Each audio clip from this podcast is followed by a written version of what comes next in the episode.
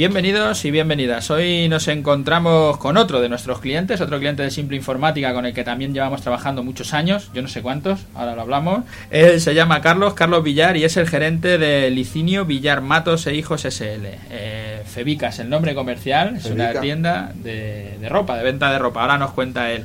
Carlos, eh, cuéntanos tú quién eres y a qué te dedicas en tu empresa. Pues nos dedicamos desde 1951 a, a comprar y a vender ropa, ropa de mujer, ropa de hombre.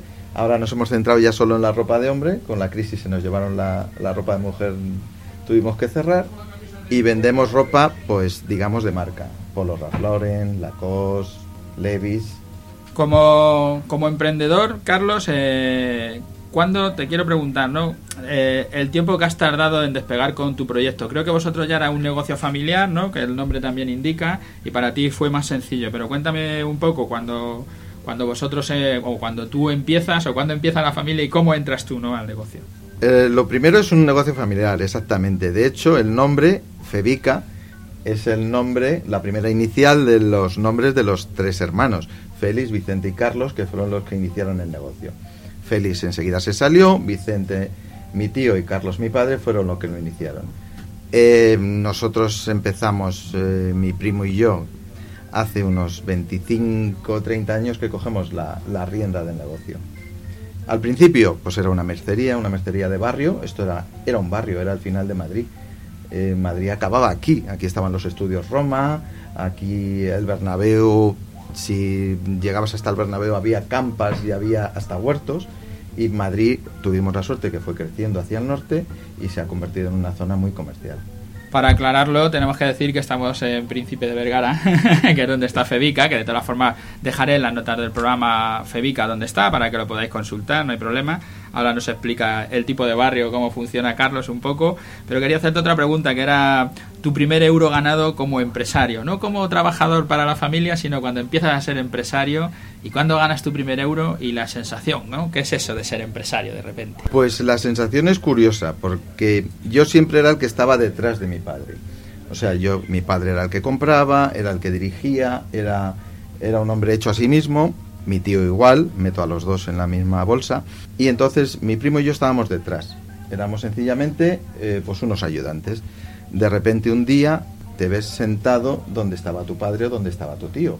¿Qué quieres decir? Que entonces empiezas a pensar, joder, tengo que tengo que comprar Burberrys, ¿vale? O, o Polo Ralph Lauren o Lacoste, que son marcas caras. Cuando estaba mi padre sentado, pues yo decía, ah, pues venga, del azul marino, me gusta el amarillo, ¿por qué no traer el rojo? ¿Por qué no traer el verde? De repente cuando te sientas ya no miras los colores, lo que miras es decir, a ver, ¿cómo tengo la cuenta, la financiación? ¿Puedo pagar? ¿No puedo pagar? Pues a lo mejor el azul marino era el que me interesaba, el rojo es muy fuerte, el amarillo solo me gusta a mí y como mucho traigo el verde. La sensación es totalmente distinta. El primer euro ganado, pues no te sabría decir, es un negocio familiar, es un fue poco a poco, tampoco fue un cambio drástico de decir, eh, levántate tú y me siento yo pero sí que me acuerdo de esa sensación, no de primer euro ganado, sino todo lo contrario, de mi primer euro perdido, o sea, de la responsabilidad de tener que comprar que es muy importante. Ahora que hablar de eso, te hago la siguiente pregunta que hago siempre, que es el, miedo, ¿no? A la hora de empezar. Para ti esos miedos puede que sean menores, otras entrevistas que hacemos pues son gente que ya estaba trabajando, tienen clientes, tampoco hay tanto miedo, pero tú has tenido miedos a la hora de coger la dirección, a la hora de tener que comprar. Uno es eso, ¿no? Es lo que estás contando. ¿Cuáles son los miedos? ¿Qué miedos has sentido a la hora de, empezar a dirigir? En mi caso es una empresa familiar. Eh, los miedos que haya puesto cualquiera los sumo pero lo sumo a otro miedo, decepcionar. Y en el caso de, decepcionar, no a tu jefe, sino a tu padre, sino a tu tío, sino a tu primo. Con lo cual amplías un poco ese, eh, ese grado de decepción o ese grado de responsabilidad. Sí que es cierto que también es verdad que era una empresa que llevaba funcionando desde, como he dicho, de 1951, con lo cual el fondo de comercio, los proveedores sabían quiénes éramos, quiénes somos, eh, ya tenemos una fama de buenos pagadores, con lo cual poco a poco eso se fue solucionando. Pero más que miedos, yo te diría responsabilidad. En mi caso no fueron miedos, fue responsabilidad. Algo que hayas descubierto cuando, lo que has dicho al principio, cuando estás detrás, cuando no tomas responsabilidades, cuando no eres emprendedor, cuando no eres empresario, eh, hay muchas cosas que se te escapan, pero de repente cuando te haces emprendedor, cuando te haces empresario, cuando coges la dirección del negocio, como este negocio familiar, de repente descubres cosas. Hay muchas cosas que no sabías y, ahora las ves, ¿no? Aparte de esa responsabilidad, pero habrás descubierto muchas cosas que el que nunca coja ese mando, el que nunca coja ese toma de decisiones, nunca aprenderá. ¿Qué cosas crees que has descubierto? Eh, muchas, muchas. La primera, yo empecé con 18, 19 años, poco a poco, y ya con 22 trabajando full time. Yo era Carlitos, yo no era Carlos. Y yo me relacionaba con el resto de los trabajadores como Carlitos, ¿vale? Desde ir a tomar algo, etcétera, etcétera. Cuando se produce ese break ese cambio, entonces tienes que decir, ostras, si ahora ya no soy Carlitos, soy Carlos y este señor es el que va a negociar conmigo lo que tiene que ganar o lo que no tiene que ganar. Y yo soy el que tengo que negociar con él eh, si puedo pagarle, no puedo pagarle, cuál es lo mejor para mi negocio y también para él, porque es mi, es mi amigo. Eh, hemos tenido muchos problemas y hemos tenido muchas satisfacciones porque nuestros empleados son de larga duración. ¿Qué quiere decir? Que ese empleado empieza siendo empleado, pero luego se convierte en tu compañero, luego se convierte en tu amigo y sabes todos sus problemas, su familia, y entonces eh, cuando tienes que tomar decisiones, decisiones drásticas como tuvimos que tomar con la crisis, de cerrar uno de los dos locales y de despedir a más de la mitad de la plantilla, te encuentras con que despides a gente que lleva trabajando contigo 20, 25 años, los sueltas al mercado de trabajo con 52 años, que sabes que es un, un estanque de tiburones, les estás soltando a la nada y es una decisión dura, no, durísima, pero claro, es una decisión de Carlos. Carlitos ya no existía. Y en, el tema de los errores, ¿cuál piensas que ha sido tus mayores errores? Por, a veces pues, puede estar en, tus precios, a veces en la relación con la familia, a veces, ¿sabes? Cuando te metes en el negocio, uno pierde ¿no? la, la noción con el resto de cosas que hay. Pero no, sé si, si, tienes algún error que digas, sí, pues he tenido, hombre, errores seguro que has tenido, pero así alguno que diga, esto, esto ha sido un error. Eh, yo tengo un error muy grave y es que la empresa, de tener tantos años y tener tanto, como he dicho, cosas buenas, fondo de comercio, estabilidad, etcétera, etcétera, lo que pierdes es agilidad, pierdes mucha agilidad. Eh, no te das cuenta de cuando tienes que cortar un negocio, aguantas mucho, aguantas mucho. Eh, hemos estado, por ejemplo, el típico ejemplo es el ejemplo de la crisis, esperando los brotes verdes, los brotes verdes. Nosotros teníamos que haber sido más ágiles, mucho más ágiles. La toma de decisiones en una empresa como esta es muy, muy, muy lenta. Lo de 70 veces 7 se cumple 100, 100. ¿Y ahora cuál es la, la diferencia? Ahora hemos cogido un tamaño muy manejable y mucho más ágil. A lo mejor no seguimos siendo tan ágiles como otros, pero sí que es verdad que la experiencia te dice que lo que tienes que hacer es decir, oye, lo siento, pero tengo que soltar esto. O lo siento y tengo que coger rápidamente esto. Cosa que antes tardábamos un montón nos dejábamos llevar. Sí, yo doy fe de que algunas veces hemos hablado de alguna toma de decisión de estas en nuestro 20 años de cliente-proveedor. Y, y, me acuerdo que me preguntabas alguna cosa y yo te decía, hazlo ya, hazlo ya. no, espere, no espere. Y tú decías que lo tengo que pensar. Y yo decía, ¿cómo vas a pensarlo? Cierra ese, ese acuerdo ya, como lo de ese alquiler. Sí, pero es que la, la decisión, eh, en mi caso ahora, mm, es bastante más fácil. Por desgracia, por desgracia, por muertes me he quedado yo solo. Pero antiguamente eh, la decisión en una familia muchas veces no solamente está en que la toma de decisión sea correcta o incorrecta, en un análisis de, de la decisión pros y contras, activo o pasivo, no. Muchas veces en una familia también interviene el, ay, es cosa mía o es cosa tuya. ¿Qué quiero decir? Quiero decir que si la idea es tuya, el otro la ve con, a lo mejor con un poquito de celos. No sé si me expreso bien. De decir, joder, entonces dices, pues a lo mejor no es tan buena la idea. Y a la contra igual.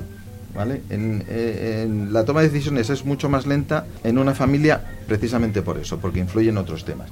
Temas que te dan, también te dan seguridad. La seguridad que sabes que es una familia que te va a apoyar sí o sí cómo apoyas a tu hijo o cómo apoyas a tu padre. Sigo un poco con el tema de la emprendeduría, pero quería saber ya poco menos grave, algo más, algo curioso, Algo algo que te haya pasado que, que digas, joder, pues hemos tenido muchas cosas curiosas, pero estas son lo- de lo más curioso que me ha pasado. De lo más curioso en, pues por ejemplo, montamos una tienda en un centro comercial, en Las Rosas, y fue una época de trabajo a tope. De, me refiero a trabajo desde porque estábamos trabajando mi primo y yo con un par de empleados. Doy fe, doy fe, de trabajo, trabajo. Y, y era una época de abrir de 10 a 10 y eh, comernos un McDonald's detrás de detrás de el mostrador. Eh, pero es una época que la veo ahora con mucho cariño, con mucho cariño, porque al final, aunque fue a la postre, los últimos años fueron un, un fracaso total, los primeros fueron de lujo. Y ves que es algo que has creado tú. En ese caso, dentro de la empresa familiar fue algo que creamos mi primo y yo. que te hiciste emprendedor. Efectivamente, ahí fue. eh, y entonces, como lo ves como tu valor añadido, dices, ostras, le prestas un cariño, le prestas una atención. Y a la larga, insisto, aunque al final se fue al garete, lo veo con, como una época muy, muy agradable. Y estuvimos hasta quitando, me acuerdo, el local, el local en Las Rosas nos los dieron con una viga en medio, no sé por qué, una viga en el suelo, no una viga puesta. Y tuvimos que decir, "Oye, vamos a quitar la viga. Pues qui- quitar esa viga costaba una pasta. Mandar a alguien que trajera la viga, tal, tal, tal. Y al final dijimos, ostras, si lo metemos tal y cual. Y al final pasaba por allí un gitano y cogimos y contra, vamos, no contratamos, le dijimos al gitano, oye, te llevas la viga. Y el tío se llevó. Como era hierro, pues Era hierro perfecto. y el tío se llevó la viga. Y en una fregoneta, con, con la R entre la F y la E, en una fregoneta roja, y con su familia. Y decía, esto es imposible que carguen con la viga. Los tíos cogieron la viga. La metieron en la furgoneta. Cuando metieron la viga en la furgoneta, la furgoneta se inclinó y se levantaron las ruedas delanteras. Solución. Sentó a la madre y a los niños de, en el, dentro del coche encima de la viga para que hiciera contrapeso y así se llevaron la viga. Ves que se aprenden muchas cosas siendo empresario. Ahora te hago una mm, un poco complicada, claro, porque si tú si intentaras llegar hasta donde estás ahora y tuvieras que dar un consejo a alguien para llegar a donde tú estás en, en poco tiempo, en 10 días, en un mes, ¿qué habría que hacer para tener un negocio como el tuyo rápidamente? ¿Es posible o cómo lo ves? Es imposible. Imposible por desgracia, ¿eh? Porque nosotros nos basamos en proveedores, como te explicaría, multinacionales, que te exigen hoy en día, para empezar, eh, te exigen no solamente poder pagar, cosa que está más clara que el agua. En muchos casos prepagos para empresas que están intentando desde el principio, pero eh, que les intereses. O sea, si la cuestión ya no es que eh, Lauren o Lacoste quiera ver, que tú dices, pues voy a montar una tienda, pues quiero vender sus productos, que me los vendan. No, no, no. Les interesa, les interesa dónde estás, les interesa cómo eres. Lo mismo que yo que sé, yo tengo un amigo, una franquicia de McDonald's, no es tan sencillo. Puedes tener el dinero, pero tiene que, tiene que decir a ver quién es el que la va a coger, cómo la va a gestionar, dónde la va a llevar. Es muy difícil, muy difícil. El inicio, quizá, el nuestro fue coger proveedores no de tan, entre comillas, fama o entre comillas multinacionales y luego poco a poco ir adhiriendo. Empezamos con la COS, luego Burberry, Burberry se fue al Ralph Lauren, pues, pues- pero es un camino que hoy en día eh, ya no solamente exige que te conozcan, sino que exige que la- el director, directora financiera apruebe tus ratios, que tus informes sean buenos, que tengas, seas un buen profesional, que tengas buena gente y que les intereses. No es al contrario. Podría pensar la gente, "Joder, pues si les interesa vender cuanto más ropa mejor. Pues no. Y ahora vamos a empezar con el capítulo de, de los clientes, ¿vale? ¿Cómo conseguís llegar a- hasta vuestros clientes? Si tenéis, a- tenéis algún truco o es solo la zona y la tienda, el tiempo, no sé, cuéntanos. Eh, por, por desgracia es la zona y el tiempo. Me refiero, hemos tenido mucha suerte, como he dicho. Madrid ha crecido hacia el norte. Esto estamos hablando de Príncipe Vergara 264, que antes era la prolongación de General Mola. Ni siquiera era la calle General Mola. Lo hicieron como una especie de prolongación. que Si nos queda corta, vamos a hacer un poquito más. Y era la prolongación de General Mola. Entonces, ha crecido esta zona, ha crecido alrededor, ha crecido para bien, entonces la gente pues pasea. Se ha convertido nuestra acera y nuestra calle, 200 metros de calle, en la calle por donde la gente pasea, la calle por donde la gente tapea, la calle por donde la gente el domingo por la mañana, después de misa, el que vaya a misa o el que quiera pasear, pues se entretiene paseando.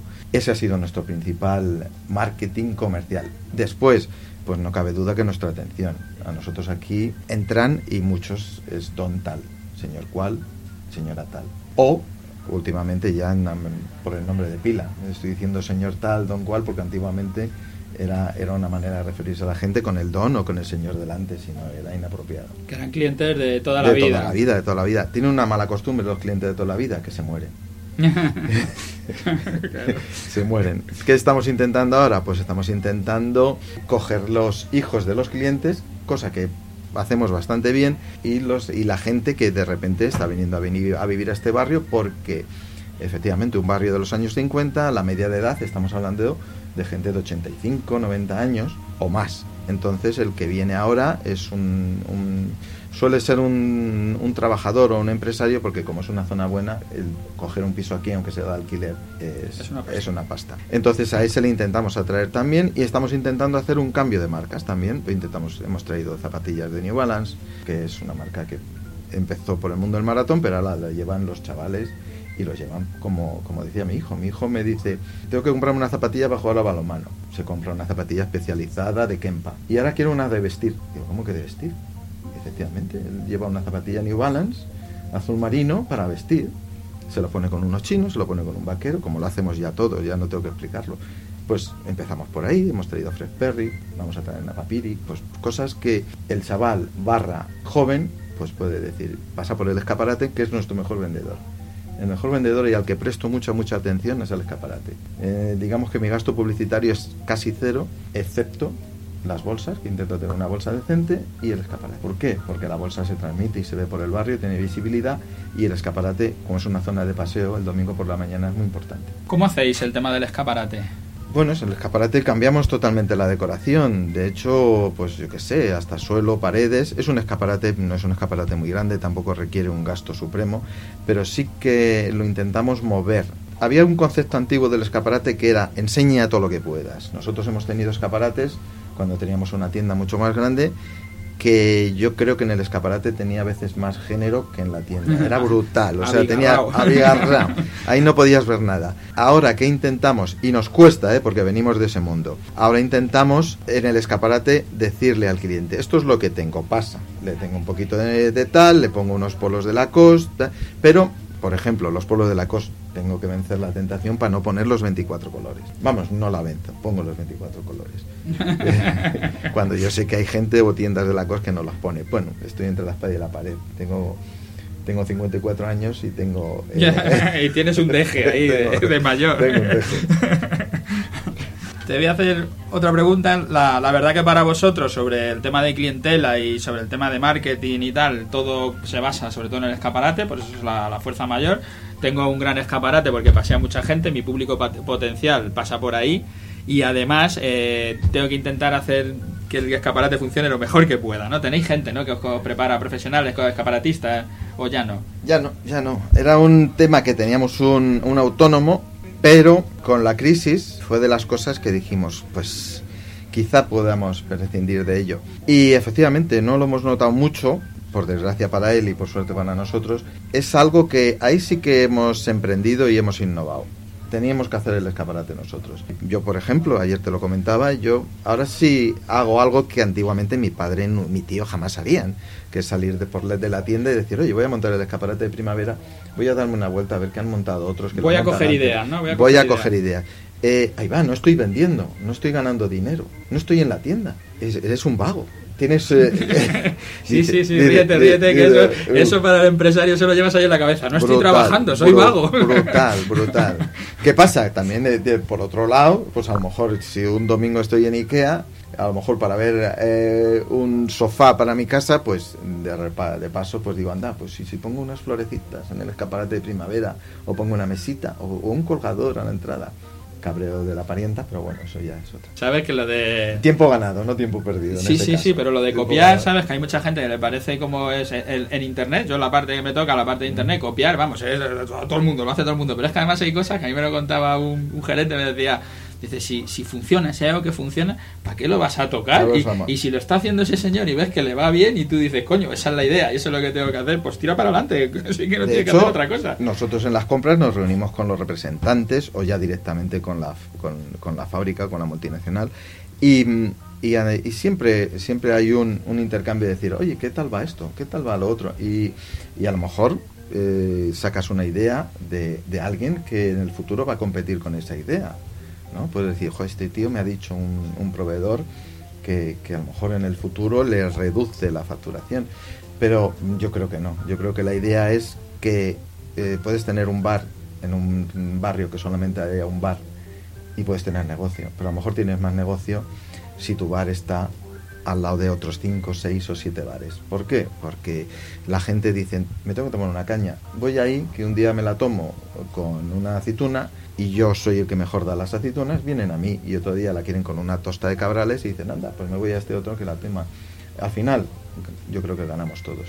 Sí, la, aquí hay un ejemplo típico que la calle Barquillo, cuando era la calle del Era sonido, la calle del ¿no? sonido, que ha ido efectivamente. cambiando, pero Bueno, todas las del el Madrid antiguo, la del barrio de las letras, era libreros, esparteros, Claro. todo era por eso, era, era la unión de gremios. o sea, que no-.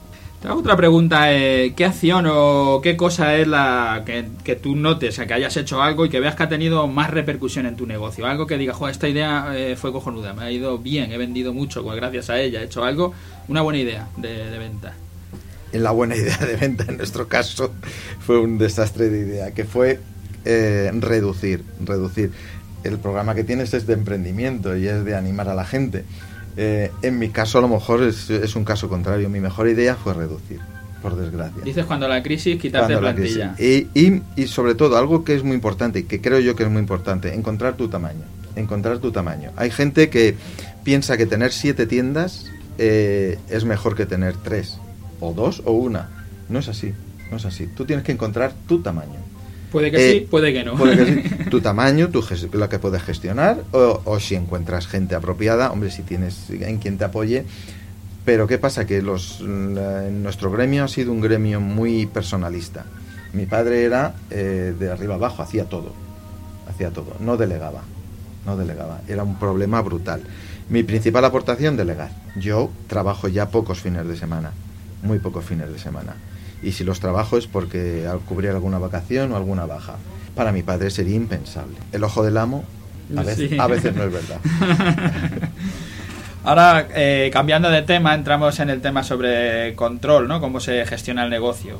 Y la primera es, es sobre el tiempo, lo que estás hablando ahora, ¿no? ¿Cómo organizas tu tiempo y qué métodos utilizas para, para hacer las cosas que tienes que hacer, para ir a visitar escaparates, para vender, para no sé qué, para que te dé tiempo a todo, ¿no? ¿Qué, herramientas utilizas o cómo lo haces? iPhone.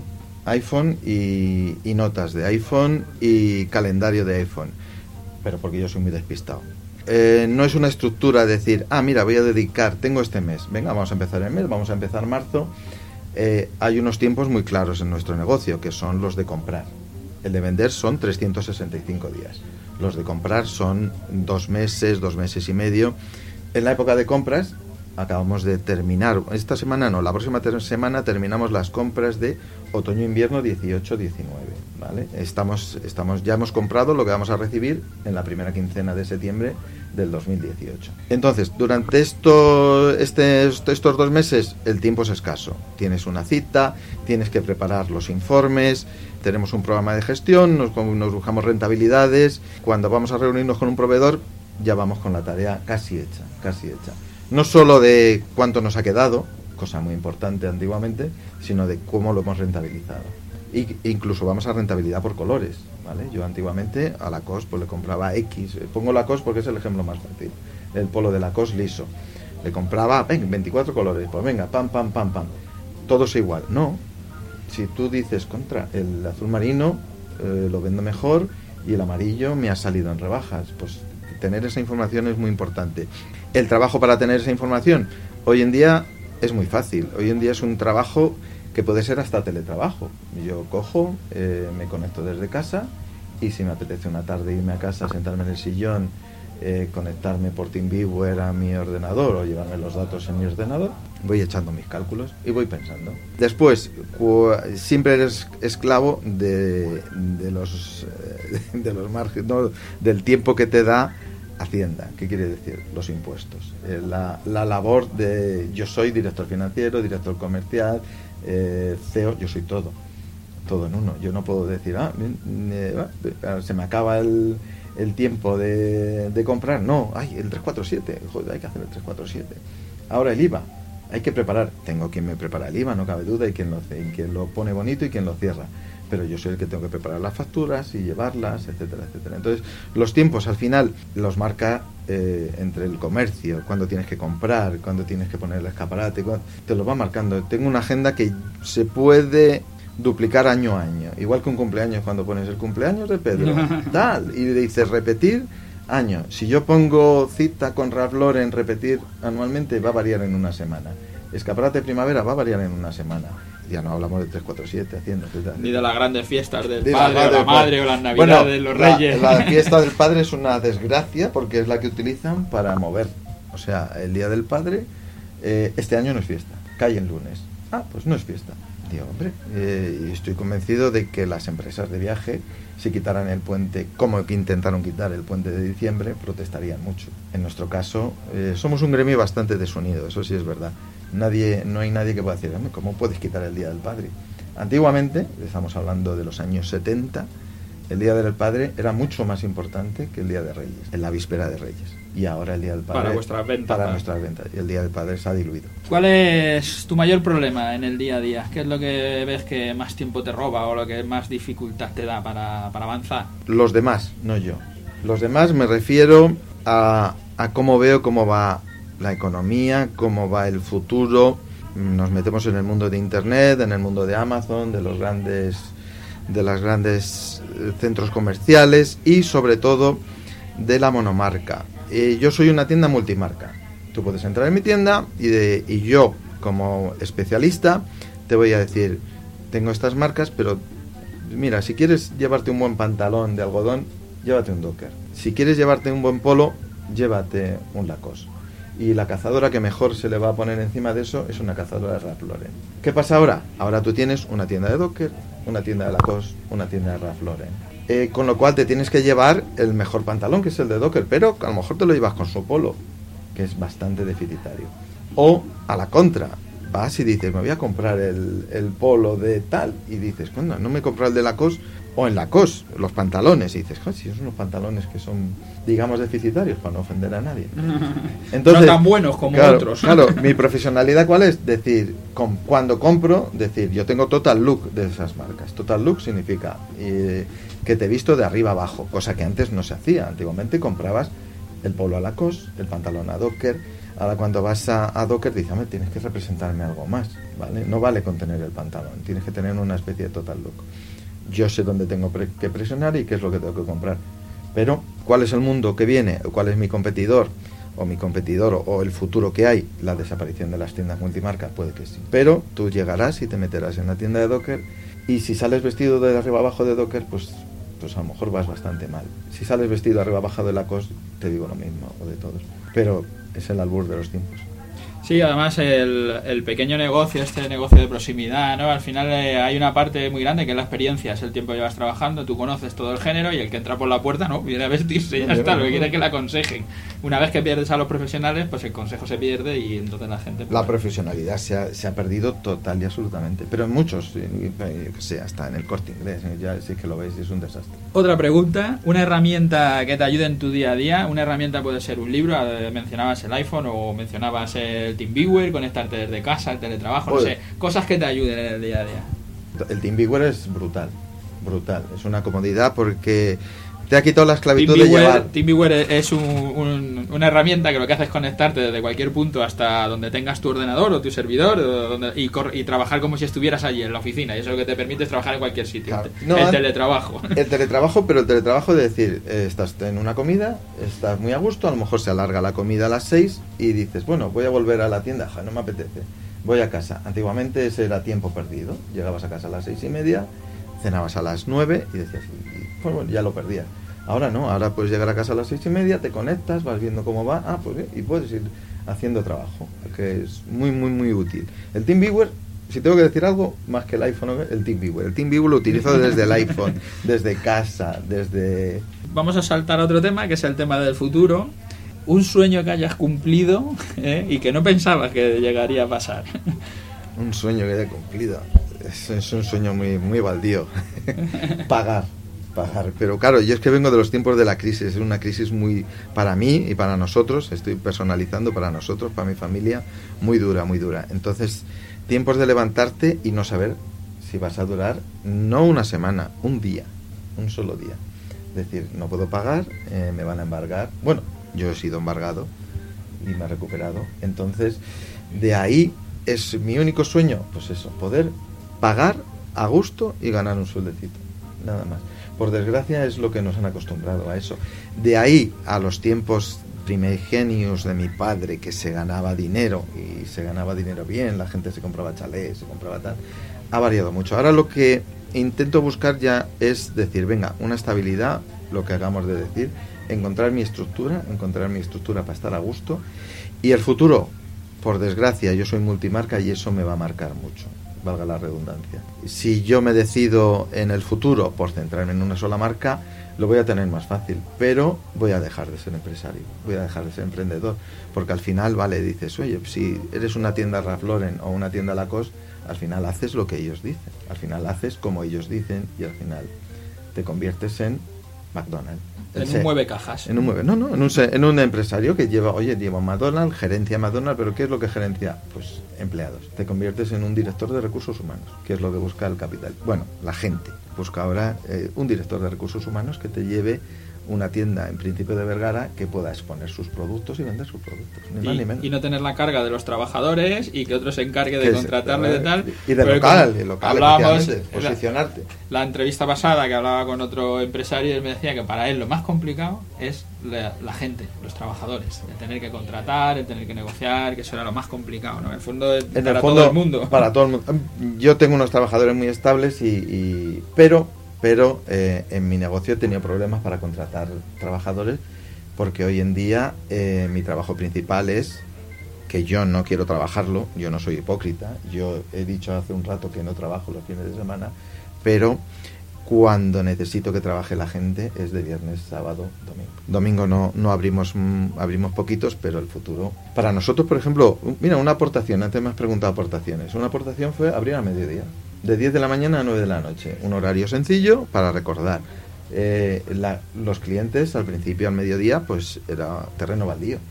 Ahora ya saben que estamos abiertos y dicen, nada, pues a lo mejor puedo ir, tengo un hueco de 3 a 4, voy a ir A la hora de comer. a la hora de comer, igual que yo tengo eh, una innovación, sí, una, una triste innovación eh, obligada por Una otros. buena, una buena innovación porque se vende bien y te va bien, pero va sí bien. Una, una innovación mala para el que trabaja. para el que ¿no? trabaja. Es, es- es una, an- antiguamente era un beneficio social el descanso dominical. Hoy es un beneficio social desaparecido. Y yo soy capitalista, entre comillas, empresario, no soy, no soy de la parte afectada, a lo mejor, directamente, pero, pero yo entiendo que, que las cosas a lo mejor están al menos torciéndose. Sí. Eso te podría contar mucho como el Amazon Flex, que están contratando a gente Claro, que eh. son autónomos y se hacen su vida y de- Sí, sí. debería ser casi ilegal. Bueno, Los es ilegal, pero ahí están. Los de Globo, etcétera, Sí, etcétera. toda esa gente que está. Y ya por último y para cerrar, que ya se nos, nos hemos alargado el tiempo, ¿eh? normalmente duro 30 minutos, ya vamos por el 36, quería hablar un poco contigo de las tecnologías, ¿vale? De lo que... ¿Cuánto tiempo llevamos trabajando con Simple Informática? ¿Eh? ¿20 años? 20, si es que ya... No sé, mucho. Si, es que yo- si me cuesta decir que tengo 54, si digo ya Mucho. no, mucho, pero más de más de 20 yo creo, ¿eh? Sí, muchos años. Muchos Pero bueno, años, la, pregunta años. es qué herramientas de hardware y de software utilizas en tu negocio. Que nos digas un poco qué es lo que utilizas. Si alguien quisiera montar una tienda como la tuya, ¿qué es lo que necesita un poco? ¿no? Un Para- poco, bueno, en- en- vamos a hablar de una tienda sencillita, ¿vale? 70, 80 metros cuadrados, 4 o 5 empleados. Entonces, imprescindible un servidor, un par de puestos, un puesto de gestión, digamos, para, para meter los productos eh, y un puesto de caja. Estamos hablando de tres unidades centrales, ¿vale? Una de ellas es el servidor. Luego, de, una de ellas es TPV, con su, un buen monitor, sus tickets y su datáfono, cosa que ya integran algunos. El mismo datáfono puede estar en el ordenador, yo todavía no lo tengo así. Pero una de las cosas de hardware que me han sido muy útiles han sido, por ejemplo, las cámaras IP. Las cámaras IP. Mis empleados, por supuesto, saben dónde están las cámaras y que están. No es, una, no es control de empleados. Esto lo contrario. Es eh, tranquilidad para mí. Yo, por a través de la cámara IP, eh, estoy efectivamente un miércoles por la tarde en mi casa y digo, anda, pues no hay mucho jaleo, hay mucho jaleo. Eh, me viene bien, no me viene mal. Es casi como si estuvieran en la tienda. Casi como si estuviera en la tienda. Entonces tenemos tres cámaras IP ya, tres cámaras IP, controlando las... Tenemos una, es una tienda un poco extraña y necesita, a lo mejor en otras tiendas con una sobraba. ¿Más cosas? Así de tecnología, pues... Eh, una impresora. Una impresora, vamos, impresora... Y no, la impresora es una cosa muy importante, perdón. La impresora, tengo una impresora bastante buena, de color. Y cuanto mejor, eh, en este caso está con renting, cosa que antiguamente me costaba mucho imprimir a color porque el gasto en cartuchos era brutal. Y ahora el gasto en cartuchos sigue siendo brutal, pero no lo noto porque va mes a mes, con lo cual... No, bueno, sabes, lo, que te vas a gastar, sabes que 100 páginas te valen tanto, y eso tú a partir de ahí echas los cálculos, me vale tanto. Pero no, pero digamos que antiguamente decías, mm, tengo que hacer los, los precios, yo todos los precios de rebajas, o ahí sí que me muevo mucho, los imprimo, los hago con colorines, si es rebajar de primavera les pongo florecitas a lo mejor, o de invierno, es un... No es así, pero bueno, para, es para poner el ejemplo gráfico. Gasto, gasto mucho. Gasto mucho. Utilizo cartulinas brillantes, glossy. Y, antiguamente todo ese gasto me costaba mucho porque tenía que ir a comprar el cartucho, eh, preparar el cartucho, el cartucho me costaba mucho, se me acostaba la, se me quitaba el amarillo, no tengo amarillos, claro, no voy a tener yo que estoy mirando el dinero tres cartuchos amarillos en la tienda. Ahora con el renting, pues es mucho más sencillo. Eh, la impresora le avisa no sé a quién. Ah, y, viene el cartucho. Y viene, el cartucho, eh, supongo que eso me costará igual mm, o menos. Y, estoy tan contento. Sí, sí, la impresora es eh, casi tan importante como, el servidor en este caso. ¿eh? ¿Algún problema que tengas que te gustaría resolver a nivel tecnológico? A nivel tecnológico, mm, es que es un problema grave. Nosotros, en este caso, estamos hablando de el hurto. El hurto es un, es un problema en tanto por ciento de facturación pequeño. Pero a mí me gustaría tener una puerta que pudiera abrir, cerrar de, a distancia para controlar los clientes, sobre todo a ciertas horas. Pero a ciertas horas que me interesa tener menos gente en la, en la tienda porque es menos rentable, no porque quiera tener menos gente y porque no, efectivamente tengo que rentabilizar todo para poder subsistir, no para poder ganar dinero, insisto para poder subsistir. Entonces, eh, ¿qué dices? Eh, nuestro comercio tienes que tener la puerta abierta. Y cuanto más grande sea la puerta, mejor.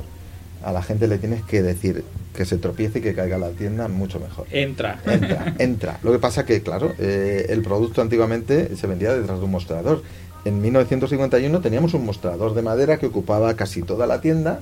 Estábamos detrás del mostrador y venía la clienta y nos pedía un pijama, una camisa, nosotros cogíamos de la trastienda o de la estantería la camisa que nos pedía y se las enseñábamos, seis o siete. Ahora estamos abiertos totalmente. Entonces la gente puede tocar, puede coger, puede... Y, mi problema tecnológico, la seguridad. Eh, puedes eh, alarmar todos los productos, pero alarmar los productos y desalarmarlos también es un, es un tiempo que pierdes y es un tiempo muy y algún sistema que dijeras, un avance tecnológico que me permitiera, dicen que en el futuro las, las etiquetas vendrán ya alarmadas, serán etiquetas de radiofrecuencia, etcétera, etcétera.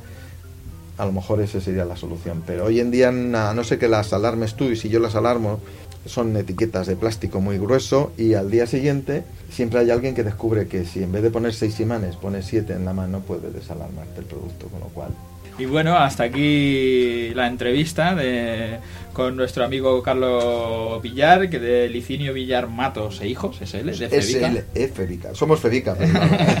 que con nombre comercial es Febica. Cuéntanos para la gente, que quien quiera venir, cómo llegan, qué vendéis, lo que quieras contar.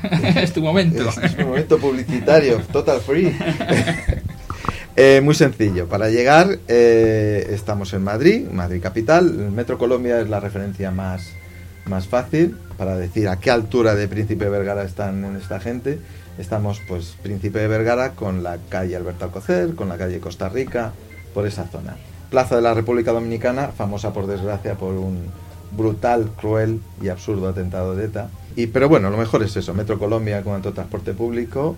Y después, ¿qué vendemos? Pues vendemos ropa para hombre, para hombre, eh, con un, como dicen los pijos ahora, target, desde los chavales hasta un tío mayor como yo, de 54 años, o más, y pues marcas, marcas. Estamos situados en un sector de clase media. Dios dirá qué pasa con la clase media. Pero ahí es donde estamos. Ralph Lauren, Lacoste, Levis, New Balance.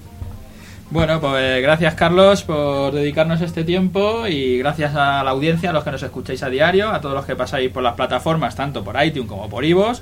Dejarnos allí vuestras valoraciones, vuestro me gusta, porque sabéis que eso nos viene muy bien, nos hace crecer, nos hace que más gente nos escuche y hasta, bueno, si os queréis eh, preguntar algo en nuestra página web, simpleinformática.es, nuestro formulario de contacto y que además está en la página web de Febica, febica.es, yo la dejaré en las notas del programa para si alguno queréis acceder.